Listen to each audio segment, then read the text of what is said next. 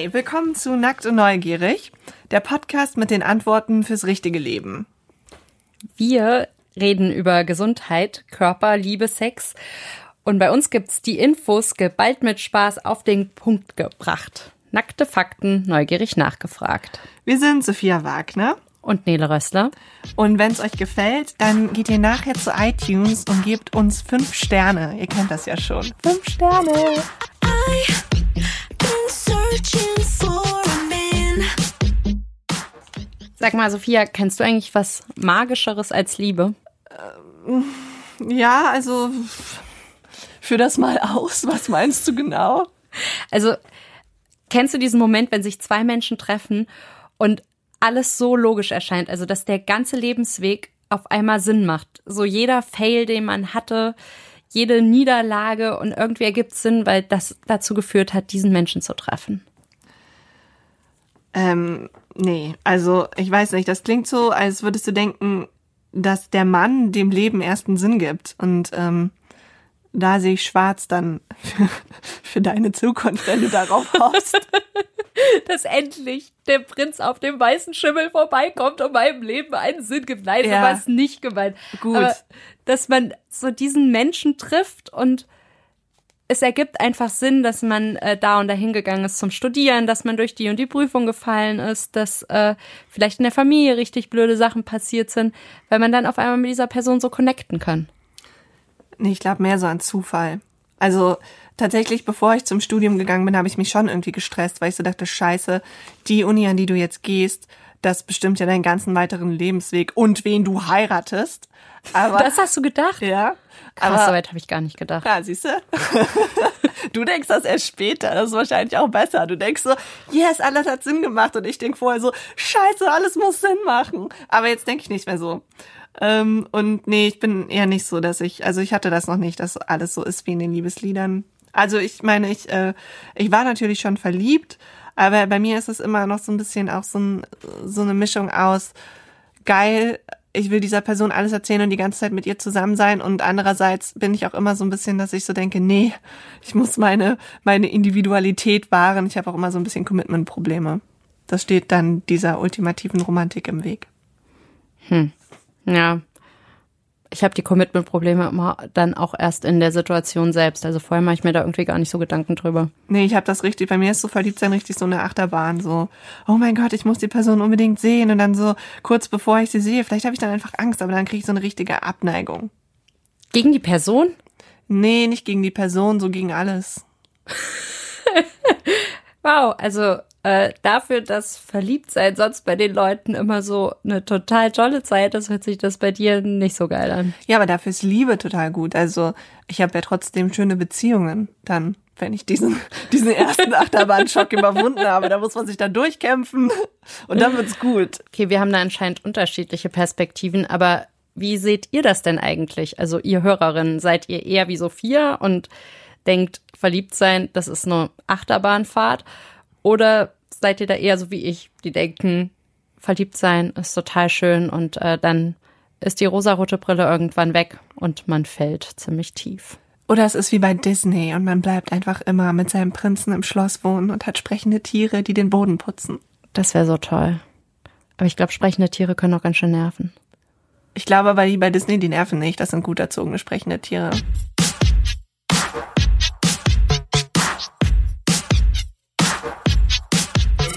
Wir haben für diesen Podcast zum Thema Partnerwahl recherchiert. Ich bin Single, Sophia ist in einer Beziehung.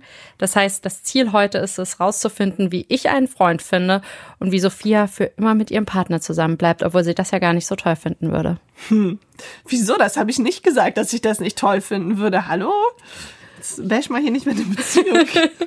Okay, nein, du hast gesagt, du glaubst nicht unbedingt an Beziehungen für immer. ja, das heißt ja nicht, dass es nicht trotzdem passieren kann. Hm. Also glaubst du doch ein bisschen dran. Vielleicht. Also, einen kurzen Überblick heute. Wir schauen uns als erstes an, denn wir reden ja nicht nur über unsere Präferenzen, sondern wir gucken in die Wissenschaft und wir schauen uns als erstes an, was wir von der Biologie über die Suche nach dem perfekten Partner lernen können. Und dann werfen wir einen Blick auf die Psychologie. Und es gibt Grund zur Hoffnung, denn durch die Emanzipation verändert sich auch, was Männer bei der Partnerwahl wichtig ist. Nele, du bist Single. Glaubst du, dass du jetzt äh, den richtigen Partner findest, wo du dich mit dem wissenschaftlichen Background beschäftigt hast? Na, das hoffe ich doch mal. Also ich habe zumindest jetzt bei der Recherche schon eine Menge Sachen gelernt, wo ich dachte, krass, ja, stimmt, so ist es immer. Und jetzt weiß ich auch warum. Was denn zum Beispiel? Also kennst du das, wenn du jemanden triffst und dich total zu dem hingezogen fühlst und dir einfach gar nicht, also gar nicht rauskommst aus der Sache. Also selbst wenn du vom Kopf her denkst, oh, ich will das eigentlich gar nicht, aber du musst einfach zu dieser Person und fühlst dich so von der angezogen. Du willst praktisch am liebsten sofort mit der ins Bett hüpfen. Ja, ja, schon. Also selten und meistens habe ich das erst, wenn ich schon ein paar Worte mit der Person gewechselt habe oder wenn ich betrunken bin. Ja, ja, aber bei betrunken muss man, glaube ich, noch mal rausnehmen. Das sind ja immer, das ist man ja immer ein bisschen hemmungsloser. Ach, können wir auch mal einen Podcast zu machen.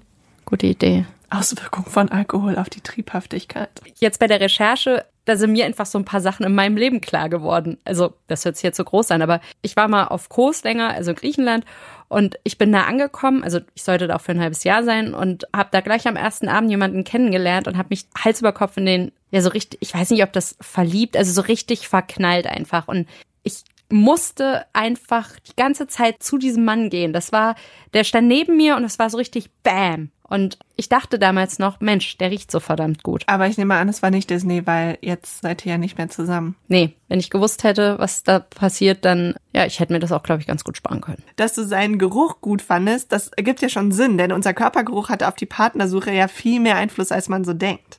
Ja, das habe ich jetzt auch gelernt. Der Körpergeruch hat nämlich mit dem Immunsystem zu tun. Also dieser Typ, der war Surflehrer, das hatte vielleicht auch einen kleinen Einfluss. Das wusste ich aber noch nicht, als ich den getroffen habe. Wir haben halt genetisch gematcht. Und genetisch matchen, so nennt man das, wenn zwei Menschen durch den Geruch unterbewusst merken, dass sie genetisch gute Nachfahren haben könnten. Das hängt mit dem sogenannten MHC-Komplex zusammen. Also auf dem liegen relativ viele Gene für einen Teil von unserem Immunsystem und der ist bei jedem Menschen unterschiedlich, außer bei eineigen Zwillingen. Also Das ist sozusagen unser biochemischer Fingerabdruck. Testet man den nicht auch, wenn man einen Organspender auswählt? Genau, da macht man das auch. Also weil wenn diese genetischen Fingerabdrücke, also diese MHC-Komplexe zu unterschiedlich sind zwischen Organspender und Organempfänger, dann wird das Organ mit ziemlich hoher Wahrscheinlichkeit abgestoßen. Deshalb ist halt die Wahrscheinlichkeit, dass wenn dein Bruder dir eine Niere spenden würde, dass du die gut verträgst, wesentlich höher, als wenn das ein Wildfremder macht, weil die Wahrscheinlichkeit, dass dein Bruder und du ähnliche Gene haben, halt relativ hoch ist.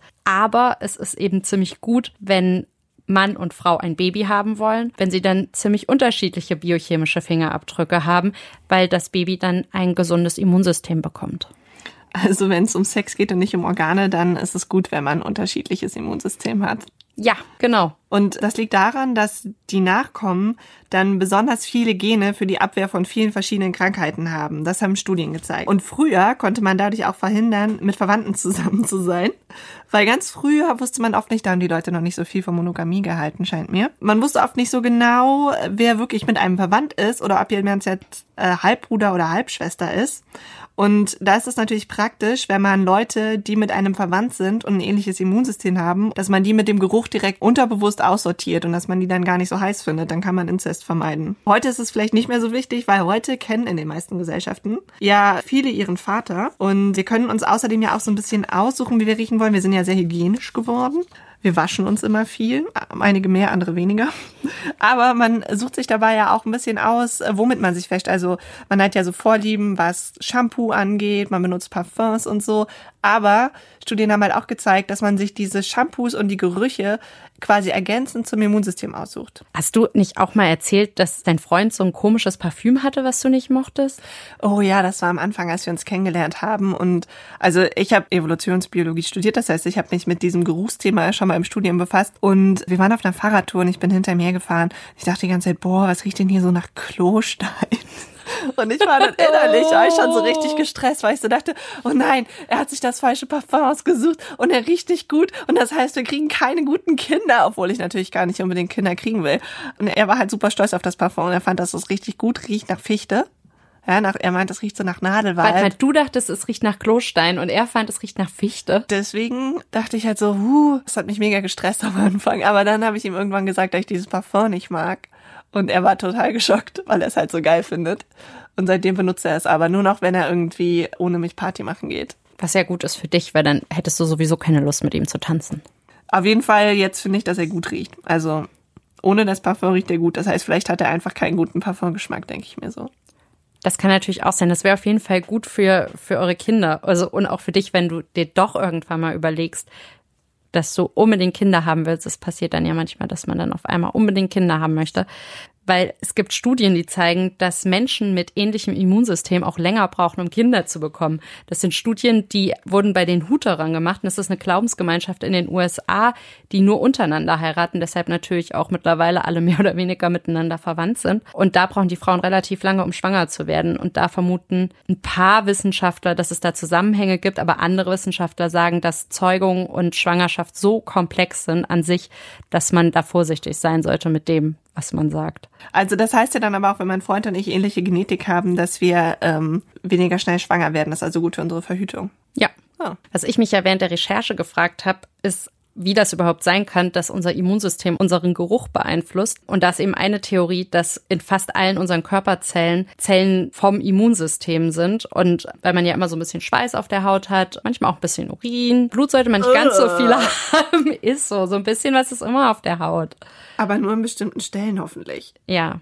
Das heißt, wenn man ein schönes Sommerkleid anhat, dann äh, wie auch immer. durchsteht. Wir sind vom Thema abgekommen. Ja. Okay, also gut, man hat immer diese Immunzellen irgendwo auf der Haut. Und deshalb riecht man eben auch immer so ein bisschen wie sein Immunsystem. Fand ich Ah. ganz spannend. Ja, die Evolution ist halt einfach, also ich weiß, man soll das nicht vermenschlichen, weil da passiert nichts durch Dach, aber es ist schon einfach, es funktioniert halt, ne? Also, dass man am Geruch merkt, ob man jetzt gesunde Nachkommen haben kann, beziehungsweise, dass man sich, also man merkt das ja nicht aktiv, sondern man fühlt sich ja einfach zu der Person hingezogen. Und dass man das weiß, das liegt an einer Studie der T-Shirt-Studie. Und der Oberbetreuer, der diese T-Shirt-Studie durchgeführt hat, bei dem habe ich auch studiert. Der ist, der war früher in der Schweiz und ist Krass. dann gewechselt. Ja, Sophia ne? kennt voll die coolen Leute. Expertenwissen. Expertenwissen. Ja, und also wie gesagt, diese T-Shirt-Studie, ich glaube, die wurde damals sogar in der Bild gefeatured. Ja, also wenn man mit seiner Wissenschaft in die Bild kommt, dann weiß man, dass man wirklich was geleistet hat. Das meine ich gar nicht so ironisch. Das heißt, dass man Wissenschaft macht, die irgendwie für die breite Masse interessant ist. Ja, das stimmt. und die man gut verkaufen kann. Ja, Sex sells. Aber auf jeden Fall, die Studie ist von 1994 und damals haben äh, die in der Schweiz, in Basel war das, 44 Studenten für zwei Nächte, also Männer, für zwei Nächte ein T-Shirt getragen. Die haben währenddessen kein Deo benutzt und sich, glaube ich, auch nicht mit Sch Duschzeug gewaschen. Und äh, also, dass sie einfach ihren ganz normalen Geruch hatten. Und dann wurden diese T-Shirts an 49 Studentinnen verschickt. Und jede von diesen Studentinnen hat jeweils sechs T-Shirts vorgelegt bekommen und sollte dann an diesen T-Shirts riechen und sagen, ja, mit dem würde ich ins Bett gehen und mit dem eher nicht. Also der riecht gut für mich und der nicht. Und dabei kam halt raus, dass Frauen Männer mit einem stark unterschiedlichen Immunsystem als Fortpflanzungspartner, Geschlechtspartner, Sexpartner vorgezogen haben. Also, Aber die haben die nie gesehen, oder? nee, die haben die nicht gesehen. Die haben nur die T-Shirts gekriegt. Okay. Und die T-Shirts sahen auch alle gleich aus. Okay. Also das war nicht so, ah, ich finde das, das Rote schöner, sondern das war wirklich nur der Geruch. Und die Frauen haben dann halt immer die Männer mit der größten Differenz zum eigenen Immunsystem ausgesucht. Wobei es halt auch Theorien gibt, dass es mehr um eine optimale Differenz geht, nicht um die maximale. Weißt du, wenn ich, wenn wir da jetzt auch so drüber reden, ne, ich hätte mir diesen Stress mit diesem Surflehrer einfach total sparen können. Weil, ich meine, wir hätten ja eh keine Nachkommen gehabt.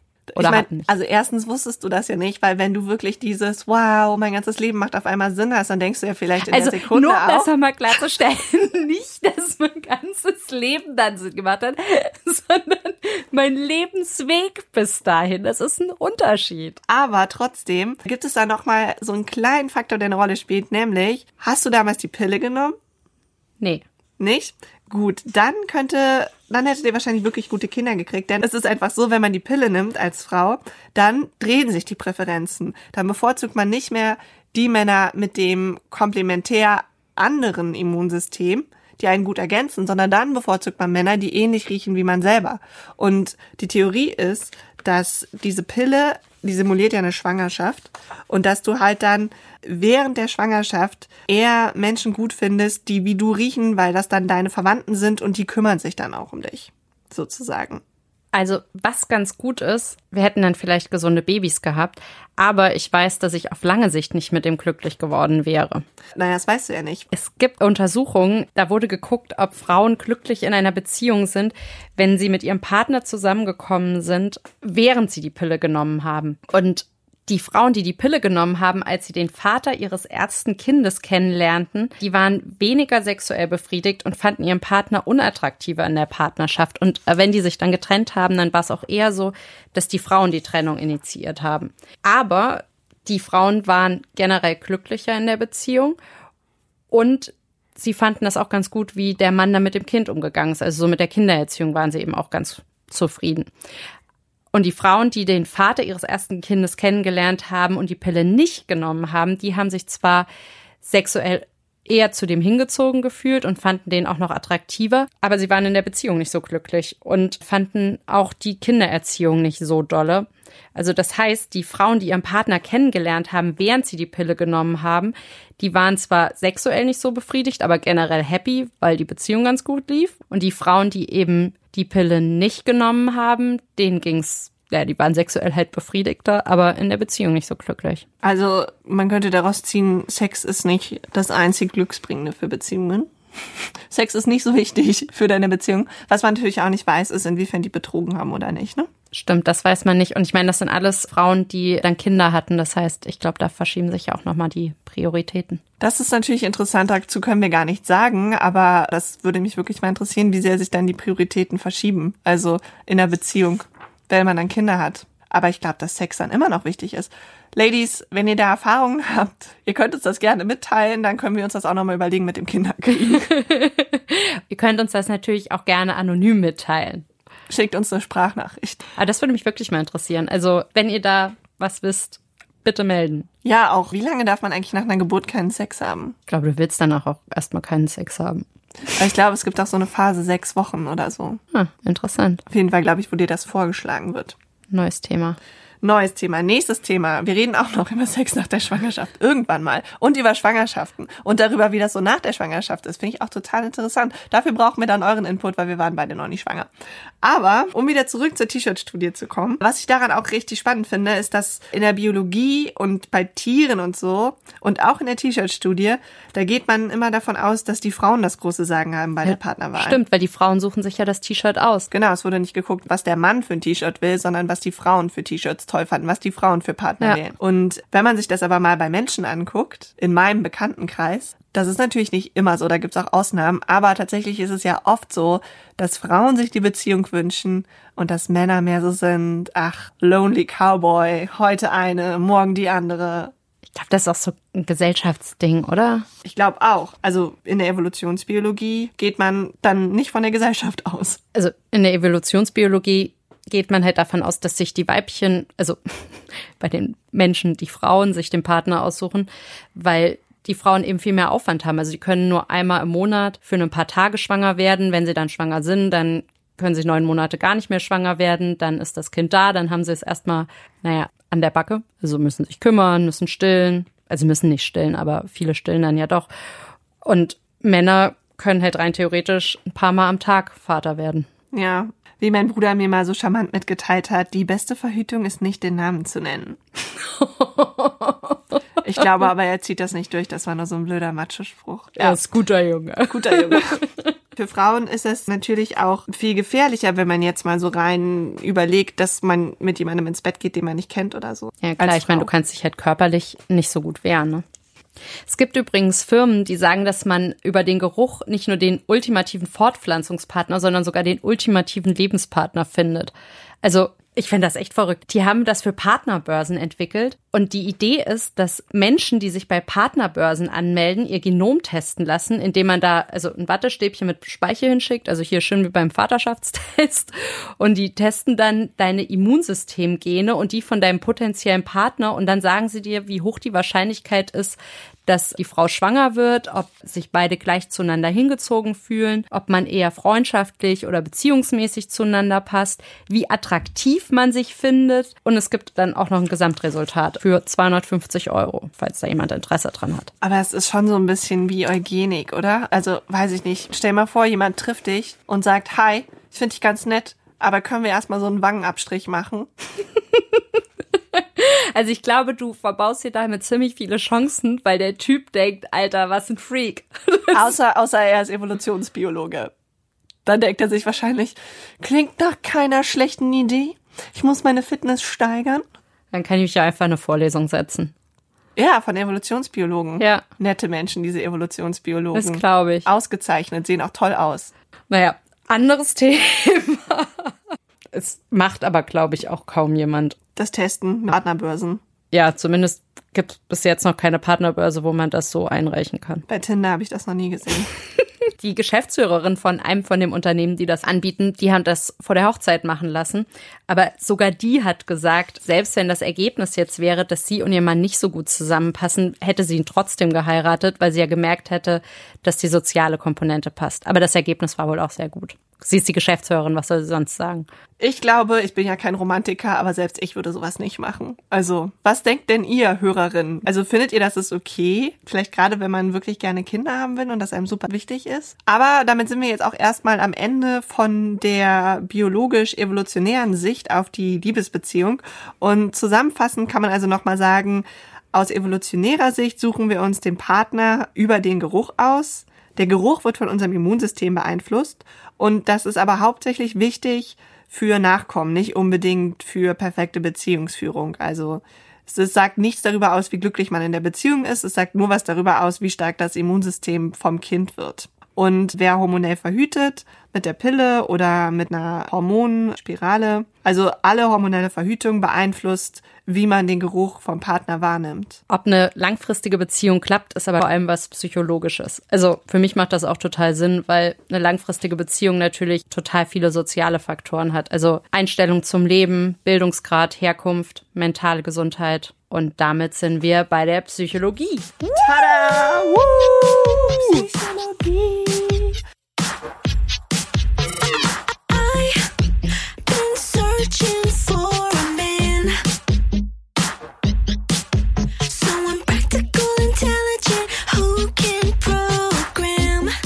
Denn wir sind ja nicht die kompletten Sklaven des Körpergeruchs, Gott sei Dank.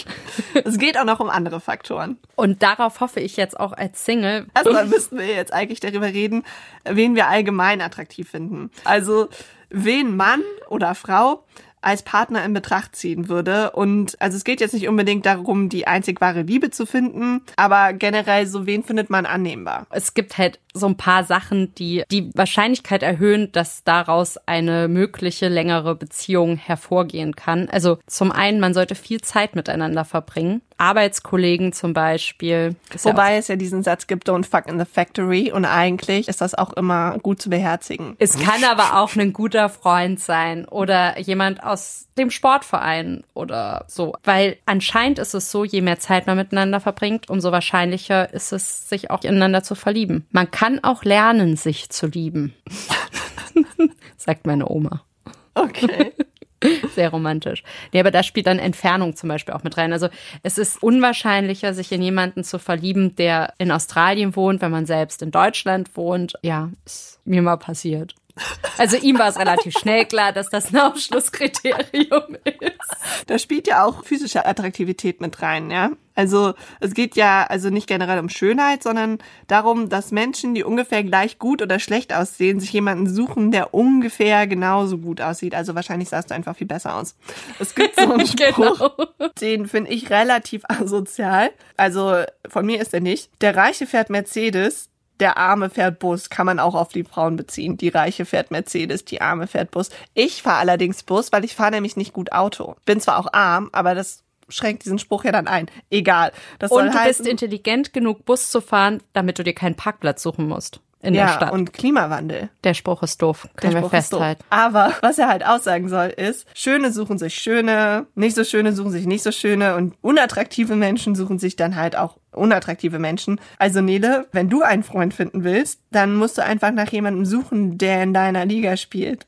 Also kein Jake Gyllenhaal, äh, aber auch niemanden, der eben einfach gar nicht gut aussieht. Intelligente Menschen und freundliche Menschen werden wohl auch eher anziehend gefunden. Also, wobei das finde ich komisch, weil ich bin wirklich ein netter Mensch. Oder Sophie, also ich bin wirklich nett.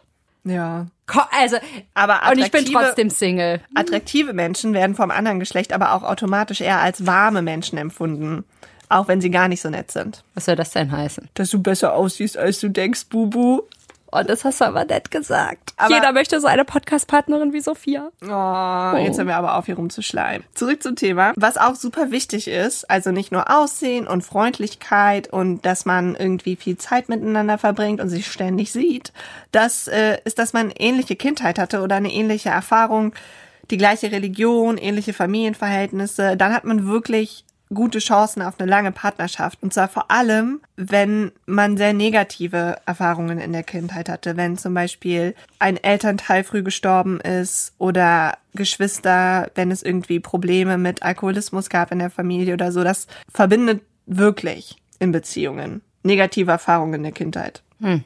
Stimmt, das hört man auch manchmal, ne? Also, mir wurde jetzt auch von jemandem erzählt, der hat seinen, seinen Vater verloren und jetzt hat er eine Freundin kennengelernt, die jetzt auch ihren Vater verloren hat. Und das verbindet die beiden total. Also, sie waren von Anfang an mega eng. Also nicht nur deshalb, glaube ich, aber die waren einfach von Anfang an so ein Pärchen, so praktisch von der ersten Woche an. Krass. Ja. Aber ja, ich, ich verstehe das schon, weil ähnliche Erfahrungen machen die Kommunikation halt leichter. Also viele Sachen kann man halt emotional tatsächlich nur nachfühlen, wenn man sie selber auch erlebt hat. Ne? Sonst kann man vielleicht sagen, ja, ich verstehe dich, aber man fühlt es halt nicht. Und es gibt da auch noch so eine Theorie, die heißt Similarity Attraction Theory. Also gleich und gleich gesellt sich gerne, schlägt Gegensätze ziehen sich an. Denn es wird tatsächlich generell als extrem wichtig angesehen, also Ähnlichkeit. Dahinter steckt eine Hypothese, die davon ausgeht, dass wenn man jemanden liebt, den man selber super findet und der ist einem dann auch noch ähnlich, dann heißt das ja, dass man sich selber auch super findet. Also klassische Win-Win-Situation. Außerdem ist es dann auch leichter, vorher zu sagen, wie jemand reagiert auf bestimmte Dinge, weil man halt sich ähnlich ist. Und dabei geht's halt um so Sachen wie, ob du eher ein Optimist bist oder ein Pessimist oder ob du super selbstbewusst bist oder nicht so selbstbewusst und um so Sachen wie sozioökonomischen Status. Sozioökonomischer Stat, oh, das ist ein schwieriges Wort. Sozioökonomischer Status ist ja, also, wo du herkommst, wie viel Geld du hast, wie gebildet du bist. Genau. Religiöse Ansichten, wie sozial man ist, also ob man oft Freunde sieht und auf Partys geht oder ob man eher so ein Einzelgänger ist, der das ganze Wochenende auf der Couch sitzt und Netflixt. Aber es geht auch um Intelligenz, ob man gerne Alkohol trinkt, ob man gerne raucht. Das kann ich verstehen. Ich bin ja nicht Raucher und mein Freund auch. Ist es wohl hauptsächlich wichtig bei Sachen, die wir gerne machen. Also es ist nicht so, dass man sich so denkt, boah, Alter, also ich bin richtig schlecht im Telefonieren und deswegen brauche ich jetzt auch jemanden, der richtig ungern telefoniert, sondern es ist mehr so, dass man so denkt, so, wow, ich bin voll der geile Sportler und ich mache das auch jedes Wochenende und ich fänd's cool, wenn ich auch jemanden hätte, der so voll aktiv ist und gerne Teamsport macht und solche Sachen. Also das heißt, bei negativen Eigenschaften, die wir nicht so mögen, da gucken wir dann eher, ob uns jemand ergänzen kann. Das finde ich ist total sinnvoll. Also bei mir ist das immer so. Ich bin ja so ein Stresser-Typ und ich suche mir immer so sehr entspannte Typen. Mein Bruder sagt Hänger. Hänger? Hallo? Das geht nur um Männer. Richtig. Wir ergänzen uns aber auch gut. Also ich weiß jetzt auch nicht, ob mein Freund und ich uns sehr ähnlich sind. Also eigentlich würde ich sagen, nein. Aber dann vielleicht doch, weil wir uns halt echt selten streiten, also wirklich selten. Also manchmal nervt er mich, weil er immer gerne an Sachen rummeckert, ja. Und dann aber so, was viele Fundamente, also was, was wirklich viele fundamentale Dinge angeht, haben wir ja echt ähnliche Einstellungen. Also so Mülltrennung, Vollkornbrot, wie man sein Leben lebt, wie viel Freiheit man sich gegenseitig gönnt. So, wir sind ein Team, aber jeder hat seine eigenen Freunde. Wir gehen oft getrennt feiern. Es macht aber auch Sinn, weil ihr dadurch einfach viel weniger Konfliktpunkte habt. Ich meine, das ist ja das, was man alltäglich macht und wo man jeden Tag irgendwie drüber stolpert. Wie anstrengend wäre es, wenn du den Müll perfekt trennen wollen würdest und dein Freund würde einfach alles zusammenschmeißen und ihr würdet jeden Tag wieder darüber diskutieren. Andererseits gibt es jetzt auch viele Dinge, die man immer unterschiedlich sieht. So, ne? so wie oft muss geputzt werden? Wer ist dran mit Putzen? Solche Sachen. Wer wäscht? Wer hängt die Wäsche ab, wenn gewaschen wurde? Ja, also ich glaube, es gibt schon viele Sachen, wo wir echt ähnlich ticken, aber das fällt einem nicht so auf. Sondern das, das ist einfach so, der Alltag funktioniert halt einfach reibungslos. Trotzdem sind wir natürlich auch unterschiedlich in vielen Dingen und viele Sachen an ihm, also nicht viele, aber einige Sachen an ihm nerven mich schon auch, aber nobody is perfect.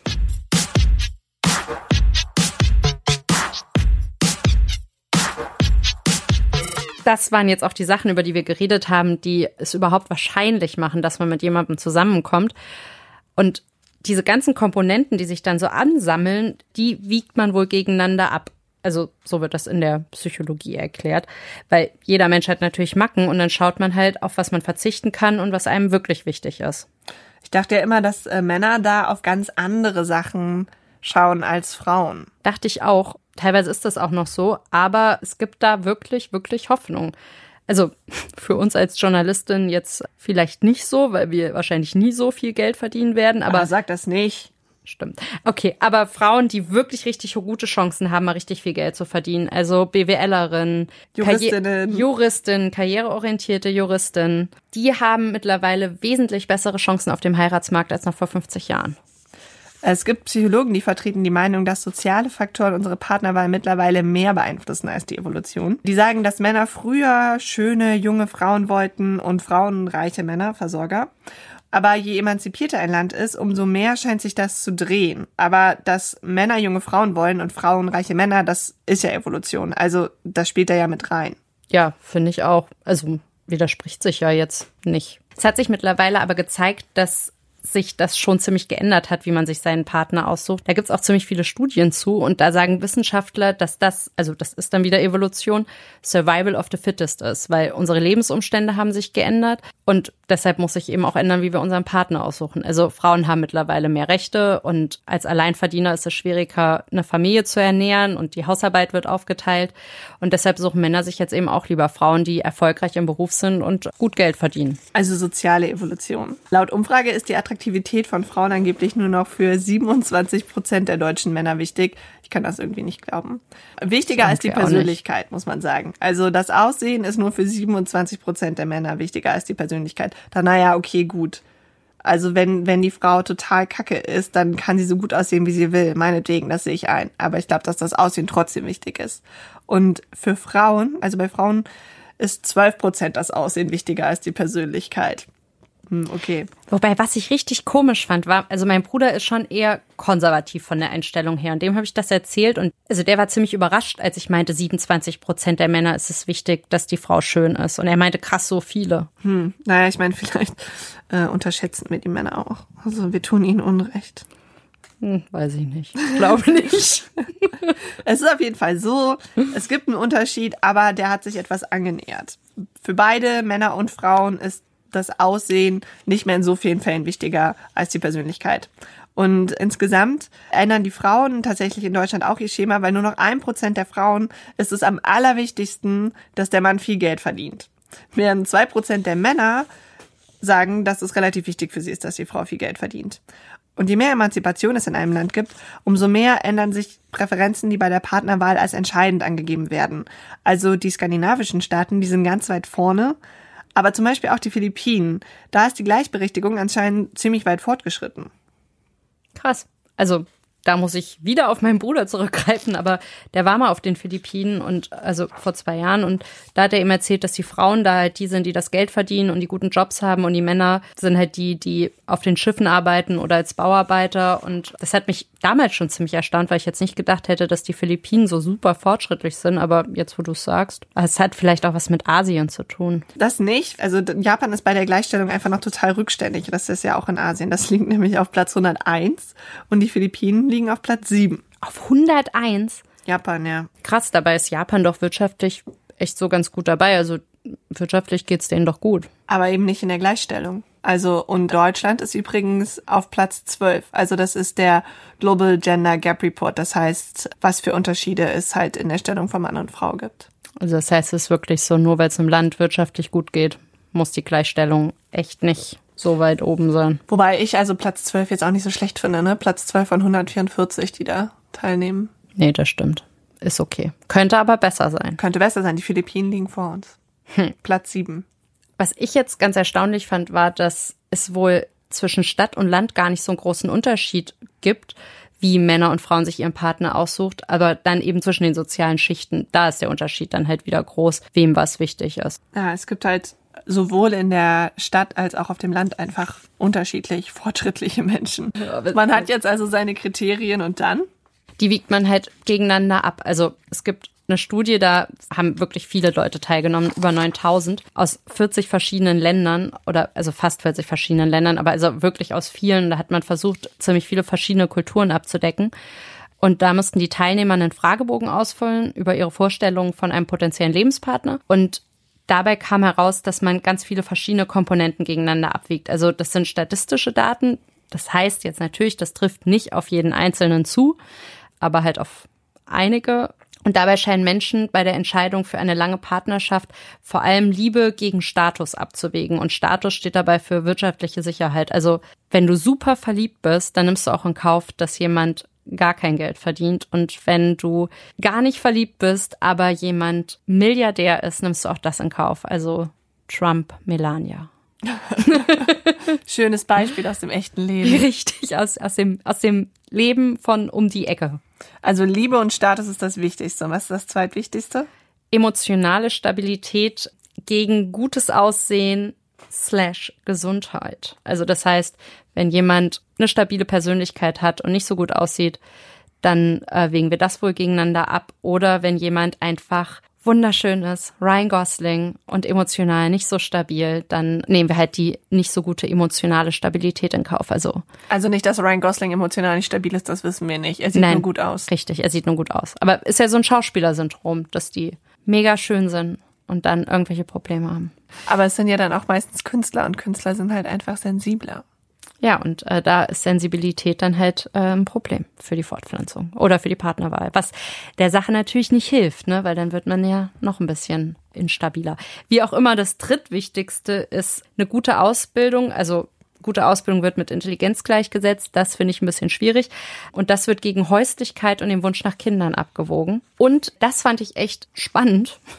Und zwar Geselligkeit wird gegen die gleiche Religion abgewogen. Also das heißt, wenn jemand gerne mal ein Bier trinken geht, viele Freunde hat, sozial einfach aktiv ist, vielleicht im Sportverein oder so, dann wägt man das dagegen ab, ob jemand die gleiche Religion hat. Wobei gleiche Religion auch heißen kann, dass man halt keine Religion hat. Ja, okay, das, das würde ich dann, weil ich würde mir jetzt sagen, mir ist es doch völlig egal, ob jemand auch katholisch ist. Aber ich glaube tatsächlich, dass ich mir so denken würde, wenn jemand jetzt so ultra christlich ist oder ultragläubig in irgendeinem Glauben, aber ich glaube vor allem ultrachristlich, damit würde ich nicht so richtig klarkommen. Also das, da würde ich mir so denken, hm.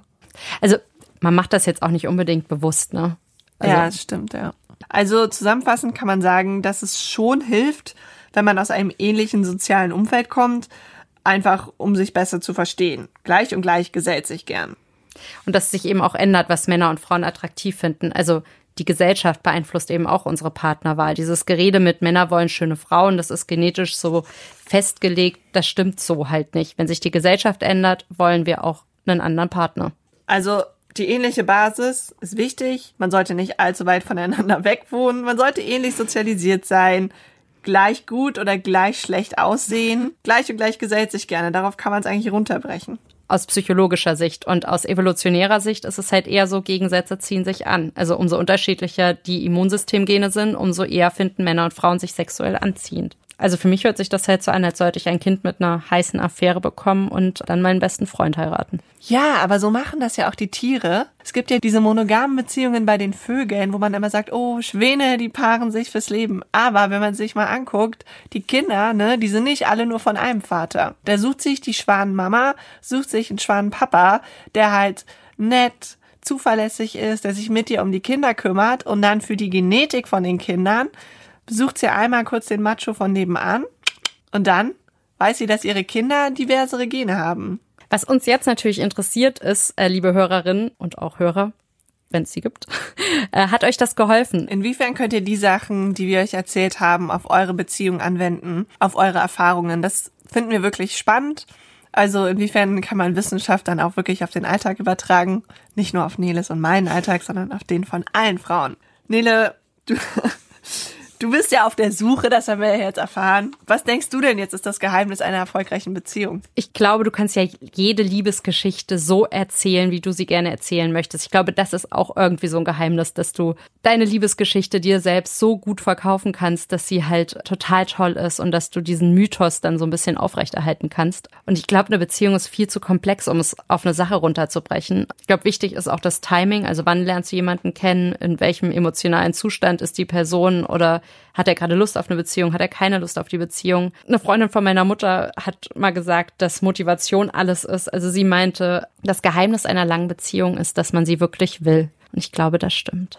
Ja, das hast du schön gesagt. Ich weiß. Da kann ich noch einen Filmtipp geben. Und Oha. zwar der Film 303. Für Sophia als Antiromantikerin vielleicht nicht so, aber das ist auch eine Liebesgeschichte, wo so ein bisschen was Wissenschaftliches drin ist. Die erzählen auch vom MHC-Komplex. Guck mal, hattest das doch bis in die Unterhaltungsbranche, hattest du ja immer c Die deutsche, sehr kleine deutsche Unterhaltungsbranche. So klein ist sie doch gar nicht. Aber was denkst du denn, Sophia, was ist das Geheimnis von einer langen Beziehung? Ich meine, du bist in einer langen Beziehung, du solltest das beantworten. Ja, Kompromissbereitschaft, eine realistische Herangehensweise an Beziehungen. Beziehungen sind Arbeit, Beziehungen sind super. Kein Mensch ist perfekt. Lasst euch genug Freiraum, sucht euch jemanden, der passt. Erwartet nicht zu viel, aber gebt euch auch nicht mit zu wenig zufrieden. Keine Ahnung, ich bin jetzt nicht so der perfekte Beziehungsratgeber, glaube ich. Ja, zumindest bist du in einer langen Beziehung. Zwei Jahre, das ist nicht lang. Für mich ist das lang. Ja, wenn ihr irgendwelche Anmerkungen zu unserem Podcast habt, meldet euch, schreibt uns, egal auf welchem Kanal, Instagram, E-Mail, über die Website. Und wir freuen uns natürlich auch immer über Themenvorschläge. Welche Themen sollen wir recherchieren? Worüber sollen wir reden? Schickt uns eure Vorschläge, schickt uns eure Eindrücke, euer Feedback. Wir arbeiten ständig daran, immer besser zu werden. Und äh, wir freuen uns, dass ihr zugehört habt. Und bis zum nächsten Mal. Und schickt uns eure Liebesgeschichten, damit wir was fürs Herz haben. Oh ja, Liebesgeschichten, bitte. What a girl.